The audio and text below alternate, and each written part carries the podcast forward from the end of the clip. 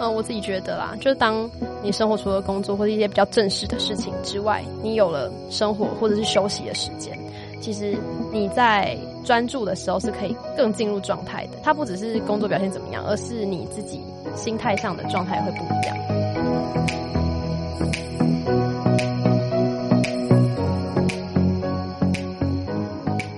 Hello，欢迎回来，大学问大学生的大家问，我是主持人查理。今天有一个超级酷的来宾，啊，他是自己寄信给我们说他想要上我们节目。那我们制作团队觉得，哎，他的故事真的超超级有趣的，所以呢，我们今天就请他来跟我们分享他自己大学的经历。对，那就是与其给我介绍啦，我觉得不如就给他自己介绍一下好了。那我们就欢迎我们今天来宾赵诣丞。大家好，我是呃台大生产系四年级的赵诣丞。然后今天想跟大家分享一下，就是我大学四年，就是从以前嗯想要做很多事情，然后到后来我心态上的转变，嗯，到现在我觉得应该可以花更多时间去体验生活的这个变相，就想跟大家分享一下我自己的经历这样子。嗯，我觉得诣丞他的故事之所以给我们的制作团队那么多的共鸣，跟觉得说很有趣，是因为其实我们团队内部很多人都是那种参加很多活动啊，很忙啊，然后一天到晚就是开会啊、活动、开会活动啊、读书、睡觉这样，就是把自己生活填满这这一群人，对吧？那诣丞其实也是这种类型的人的大学生，所以。你自己从哎、可能参加很多活动，到后来你跟我们说，哎、你学会自己反思一些你选择参加的事情，然后在生活上做出改变。我觉得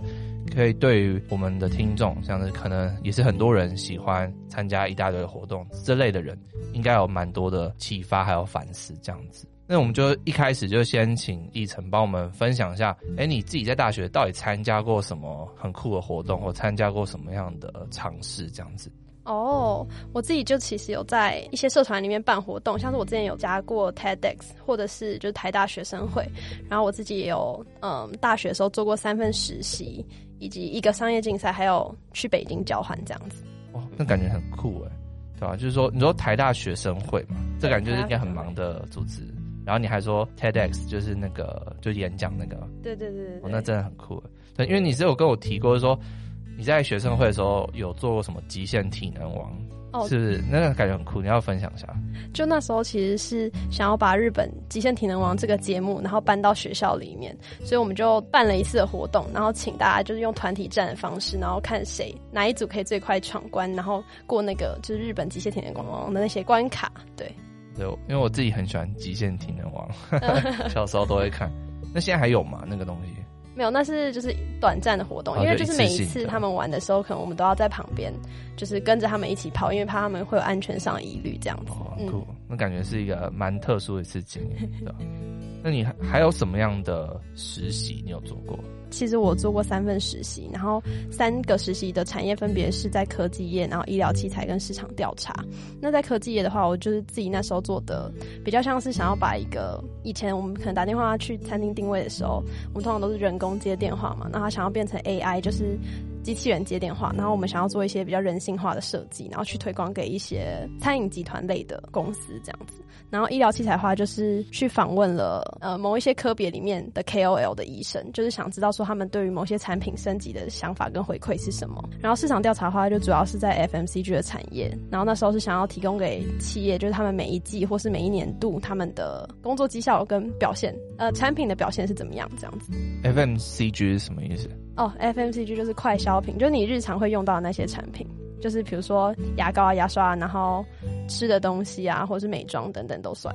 OK，嗯，这样感觉你的实习领域横跨很多，那这样会不会说，哎、嗯，你那个专业上可能就要多去学很多的东西，不然没办法应付那么多跨领域的实习工作这样子？对啊，因为其实我们系算是农业、行销跟传播这三个领域组成的，然后跟我的实习工作是完全没有太有直接的相关，所以就变成说我自己要去多学一些技能来补足这方面。但是当然我在过程中也有一些很痛苦的部分，比如说就跟不上，没办法很快速跟上大家，但是就是会花额多额外时间去挑战。然后我也觉得这些挑战对我来讲是呃生活当中一个很重要的助力吧。我会觉得自己好像很有活着的感觉，然后每天都在进步这样子。嗯，那你是怎么去呃克服这些所谓的领域上的差距？还是说，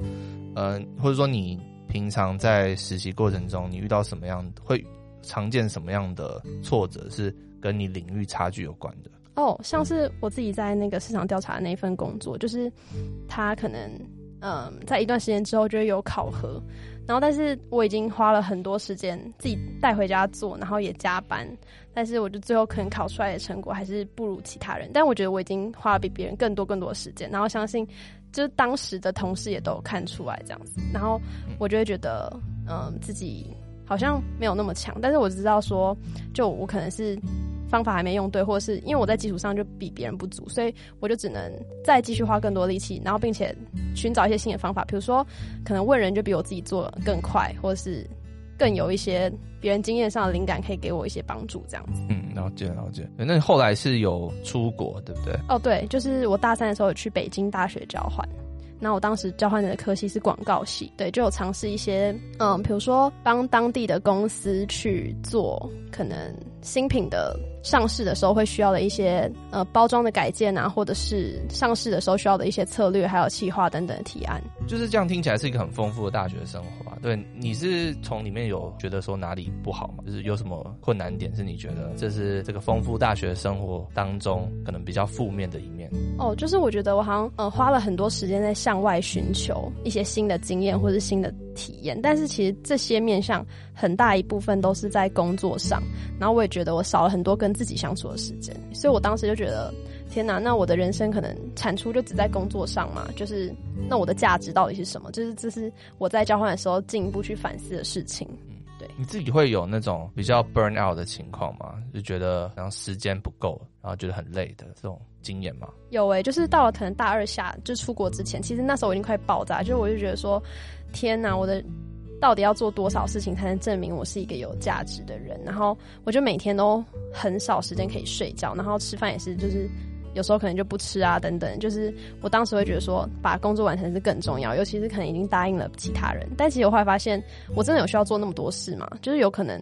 更早之前我就可以判断说，某些事情。我可能本来就不是那么有兴趣，那我就不需要再多花一段时间去尝试。可以描述一下你当时的生活，那一一天大概会经历什么样的事情，必须被完成？哦，就是可能我一天除了上课以外，就可能有四五个会，就都卡在一起，然后呃穿插在各个活动之间，然后我连呃去完成那些会议需要达成的东西都没有时间，就我必须马上再赶去下一个地方去开下一个会。等等的，但是这些全部都是工作上的事，就是我没有任任何就是可能娱乐上啊或者兴趣上可以完成自己的梦想或者是想要尝试的事情。那个时候课业上嘞，因为我们自己的戏是比较多，就是小组报告，所以都要配合其他人的时间，所以变成说我连我自己写作业或者静下来的时间都没有。嗯，那感觉是一个蛮可怕的一个一段时间啊。对，嗯，就是说生活的工作、学习啊等等，可能没没办法那么协调，就会变成说。某一个部分就占据绝大多数的时间。对，嗯，没错。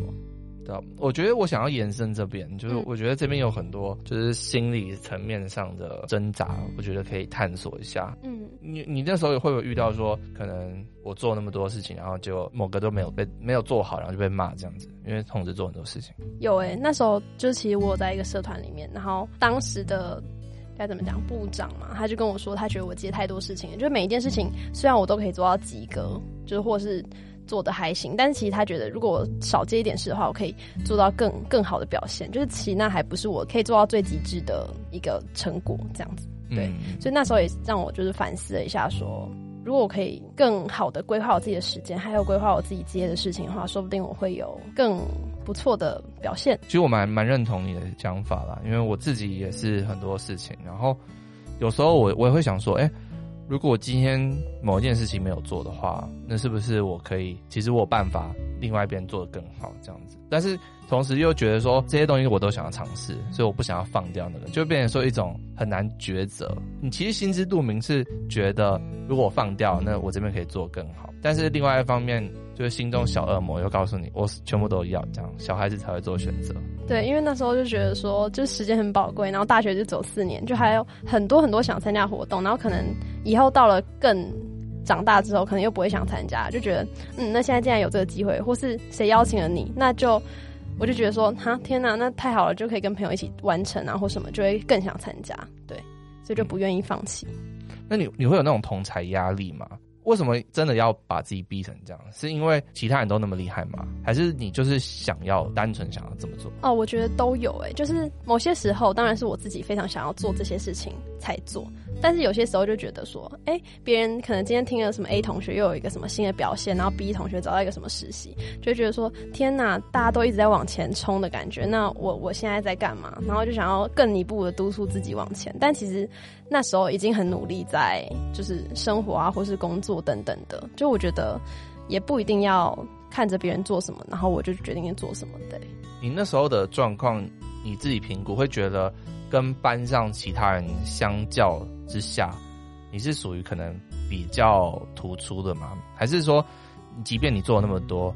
呃，可能像在台大那种竞争的压力之下，你还是觉得自己可能还是属于比较不足的那一群人？都有发生过，就是有时候你就觉得说太好了，我今天又有一个新的表现，那我一定是做的不错。但隔几天你又听到哇，其他人也做了一件什么事，你就突然觉得哦，那没有了，那就 我就没有做什么事了。所以我觉得都是有这个感受的，但是我我也知道说身边的很多人其实跟我一样，就是每天有时候是盲目的忙碌，他并不知道自己到底在忙什么。对，嗯，呃，那我我这边想要把我们的话题聚焦回来，就是说。嗯你在北京的这些经验，因为你有跟我提到说，诶，在北京你有一些时间去思考你之前做的事情，然后去同时规划你未来想要呃做的方向，这样子。对，在北京的经验是什么？你从这些经验当中又学到了什么事情？哦，其实我觉得当时啊，就是。换了一个生活环境之后，就有交了一些新的朋友，然后多了更多时间去旅行，然后上的课也不是原本的科系，在上的课之后，我就有发现说，其实生活有很多很值得体验，而且有时候那学习并不是从工作上你就可以得到的。然后再加上可能认识了一些新的朋友，他们就可能会说，哦，在介绍自己的时候，就是说过去啊，自己的生活可能去了哪里旅行啊，或是学过什么兴趣的乐器啊，或什么之类的，大家都有很多工作以外的体验，然后会让我反思说。那我的人生就是这样嘛？那我在跟别人介绍的时候，我就只能讲说我工作上做了什么事情嘛？就我就突然觉得很很没有自信，而且我不知道我自己的价值到底是什么。嗯，OK，所以整体还是说，你觉得你人生绝大多数的时间都是工作，不管是可能课业或实习啊等等的，嗯，那没有说可能会弹吉他、弹钢琴啊、唱歌。对，我就觉得这些人很酷，嗯，而且有自信的人其实是最棒的。对嗯，所以就觉得说啊，好像哎，我生活缺了一块这样子，感觉需要被填补进去。嗯，那那在北京有没有其他有趣的经验？就是你觉得哎，好像让你自己透过跟这些北京学生交流过程中，让你自己有一些反思这样。哦那我想要分享一下，就我那时候有上一堂广告系的课，然后当时就有跟一些中国当地的学生，就是组成同一个组这样子。然后当时我就是负责课程最后的期末报告，然后同学其实他们就会在群组里面讨论说，就可能我讲到哪一句话的时候，老师特别有反应，或者他突然看我了，然后老师他们就会记录说，这样代表说老师对于这个部分的表现是很满意的，就是他们是非常着重在一些小细节跟。就是如何获得老师的青睐这件事情上面，就是我觉得它相对于台湾来讲的话，更可以显现出就是中国同学的狼性，然后还有他们在追逐一些资源的时候，他们是很尽力的。然后所以当时其实我有在私底下跟他们聊天，然后他们就跟我说，他们有时候其实也不知道自己到底在追逐什么，但是他们就觉得说。资源就是那么少，他必须得要获得一些东西，他才可以站到更高的舞台上，或者是去到更远的地方。对，所以我觉得当时他也是给我一个反思，就是无论是台湾的同学或是中国的同学，那我们到底在追什么？就是我们永远是追不完的。就是你追到更前面的地方，那还有更前面的人在等着你，或是更前面目标在等着你，那你永远人生就是一直在追这些东西吗？嗯。有没有实际的例子？他们做了什么事情？哦，因为在北京的宿舍，就是每天好像十一点吧，就会关灯了。然后你就会看到说，呃，你在走廊上走过去，每一个房间外面透进去都是还是有小灯的，就是他们愿意就自己买那种小灯，然后躲在书桌里面就念书。然后无论是到几点，就是可能四五点，他们还是在念，就是真的是永无止境。他们也不知道自己在干嘛，但是就是想要拿到最高的成绩，而且他们的一个学分就。好像是台湾的两三个学分吧，但他们还是会修到可能二十五到三十，就是超级多。嗯、对，所以就是说可能规定他们晚上就会断电这样，嗯、但他们还是突破这个框架，嗯、还是要努力的向上爬这样。对吧？那你刚刚有提到说你在这段时间可能有一些多余的时间可以思考啦，可以反思啊。嗯、那就是有没有什么样的事情是你从当中体悟到的？哦，我觉得当时也在于我的交友上有了一些新的想法，就是那时候因为在北京的话，一定要用微信嘛，就是每次翻墙都很复杂，所以嗯，有时候就可能要仰赖朋友，就是帮我开微信来回我讯息啊，或者是可能有些人根本就没有账号，还要另外去安装。但是当时我的想法就是。竟然有一些我自己认为可能没有那么好，或者是没有那么熟的朋友，会很常主动来关心我，因为我知道那不是他们的习惯，但是他们竟然要开一个新的城市去来跟我聊天啊，或者是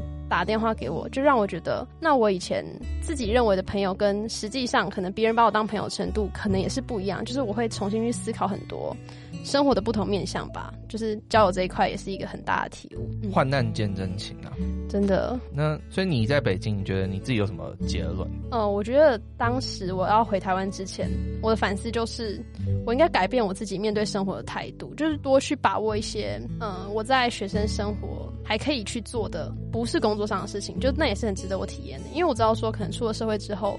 你大部分时间还是得要工作。那既然我都要工作四十年，为什么学生时期还要那么认真的，一定要做一堆工作来压榨我的生活？对，所以我就觉得可以有一些生活上的新体悟啦，跟体验。OK，那从北京回来之后，你自己觉得说，你对于你生活上做的事情有什么改变吗？哦，其实我从北京回来之后。我很糟糕的，就是我又回归到原本的生活模式，因为我一回来我就觉得，哎、天哪，我已经耍废了半年，那我总该开始做事了吧？然后我又自己去找实习，所以我就做了我第二份实习，就是去医疗器材的公司工作这样子。然后因为当时就是我需要去呃全台湾的医院访问医师，所以我会配合医师的时间决定我可能几点要出门，可能有时候我四点半或是五点我就得要出门了，因为我得要去可能高雄啊或者花莲之类的地方。对，然后当时我就又回去想，我想说，嗯，那我在北京不是都已经思索过很多新的体悟了吗？那为什么要又要这样子，就是有不规律的生活，然后要配合工作来决定我应该要什么时间做什么事？对，这是我重新要又再去思考一次。我觉得蛮可以同理啊，就是说。你对于你原本这些价值观，虽然自己有一些反思啊，但是真的要做出一个很大的转折跟改变，其实内心还是有很大的一个门槛要跨过。那你后来有跨过这样的一个门槛吗？有诶、就是做完那份实习之后，我就有一段时间。都没有再找到工作，然后也决定要重新回归到自己的生活。就是我觉得除了生活本身以外，也花了很多时间在跟自己独处。就是我在思考说，无论是价值，或者是我自己喜欢什么，以及就我觉得未来我的生活应该要长什么样子。我觉得就是重新的一个新的想象跟体验。对吧？你朋友有没有很多？就是还要花时间走自己独处。像像我可能没差，就 每天都在跟自己独处。没有，因为诶，应该是说，其实那时候刚好就自己搬出来住，所以就多了很多，就变成说原本可能四个人宿舍变成一个人的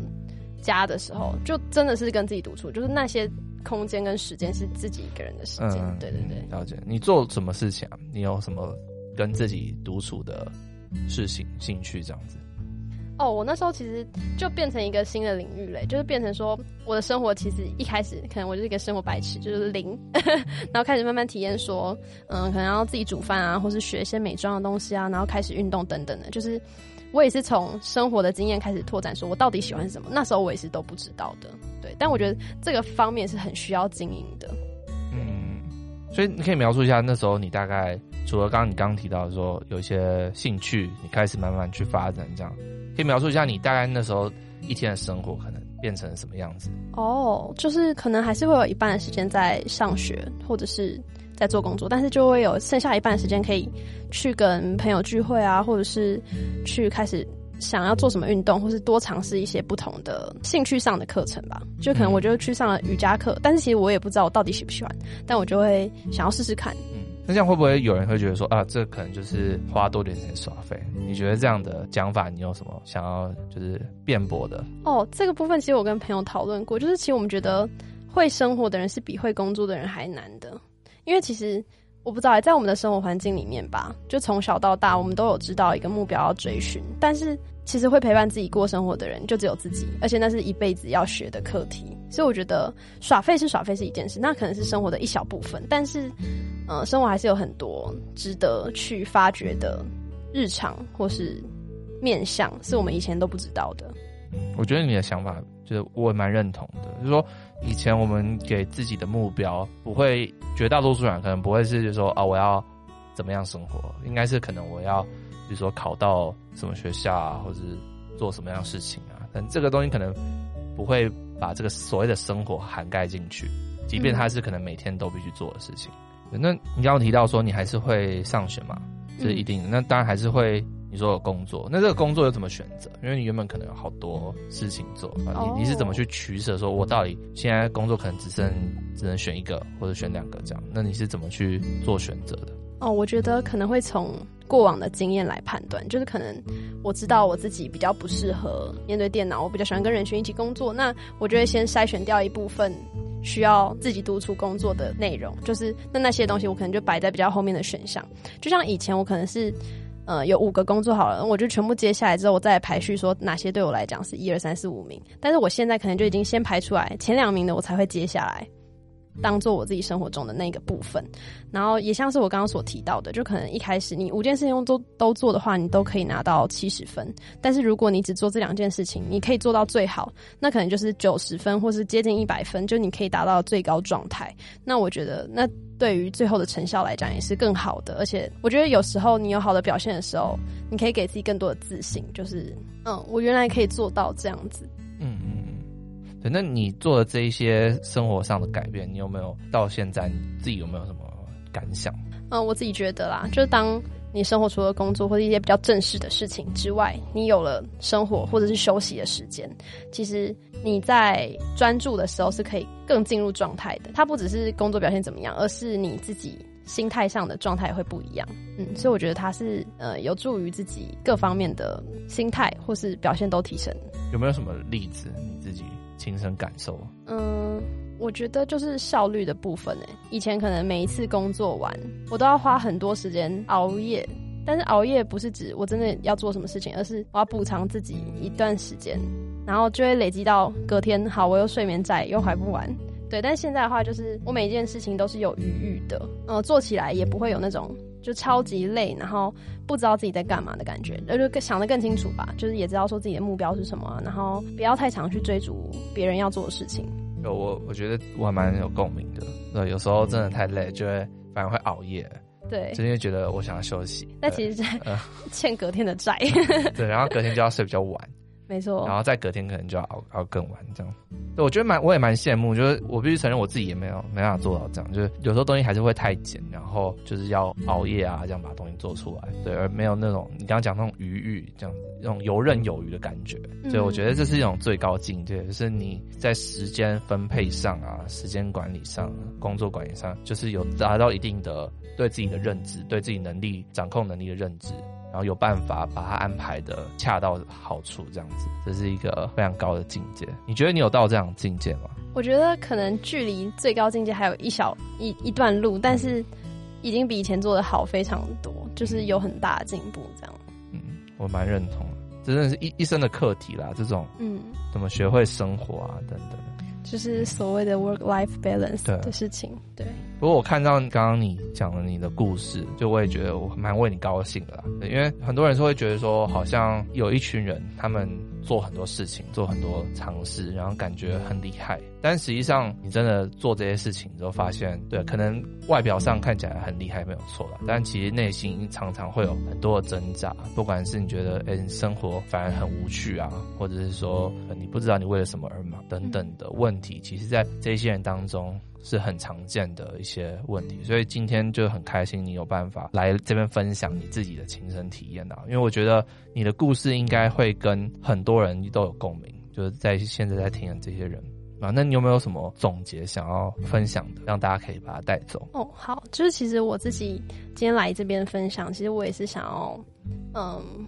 给很多大一、大二的同学一些借镜，就是其实我觉得很多人都是这样走过来的，甚至有些人大四可能都还在汲汲营营，或是盲目的寻找自己到底要忙什么跟要什么。但是其实有时候我觉得并没有那么赶，因为就像是很多人讲过的，就是每个人都有自己的时区这件事情。虽然我觉得都讲到烂了，但是嗯，有时候。真的花一点时间停下来，你会更知道自己要什么东西，而且不会花额外的时间去尝试一些你可能已知它是错的，或是已知那不是你喜欢的事情。那但是它只需要你多跟自己相处一点时间，你就会知道了。嗯，哦，然后还有一个观念，就是因为我知道说我自己的经验啦，就是我一开始是先尝试很多事情，之后再聚焦我可能喜欢的东西，然后去更进一步去钻研。但是有些同学他的科系可能是比较偏理工类的，或者是，嗯，他一开始就已经设定好一个目标，然后往前进。但他钻研到一定的目的之后，才会发现说自己可能有更多的可能性，就是可以去尝试。那这时候他才会想要把它加宽。那所以宽跟深的概念其实是相辅相成的。然后我觉得，呃，无论怎么样，或是无论你的选择是什么，你只要去尽力的体验生活，然后思考或是尝试自己要的是什么。其实最后呢，你都可以发现自己在生活上的一个范围，或是框架，或是你真的爱的东西。嗯，好，那很谢谢赵一晨今天来到我们节目了。我觉得就像我刚刚提到的，应该很多人会有那种共鸣，然后有很多人可以从你经验当中学到很多东西。我自己听完你的分享，我也觉得你很多经验其实跟我蛮像的，就是你遇到很多问题，也是我自己有时候也会思考的一些问题，我自己也会遇到。对啊，那就是了解说，哎，其实在这个世界上有跟我有类似困扰的人，其实这样听完也是比较舒坦一下，没有就 比就会觉得说啊，好像我的问题也不是说那么困难，就是其实大家都会遇到，没有那么大的挫折啦。嗯、大家都不是孤单的。对啊，对啊。OK 啊，好啊，那真的很谢谢一晨今天来我们节目分享。好，那我们今天的节目就到这边喽。那我们。如果想听更多大学问的话，我们在各大 podcast 平台都可以收听。那如果你是用 Apple 装置收听的话，也麻烦帮我们到下面有五颗星留下你真挚的留言。好了，那我们就下次见喽，拜拜。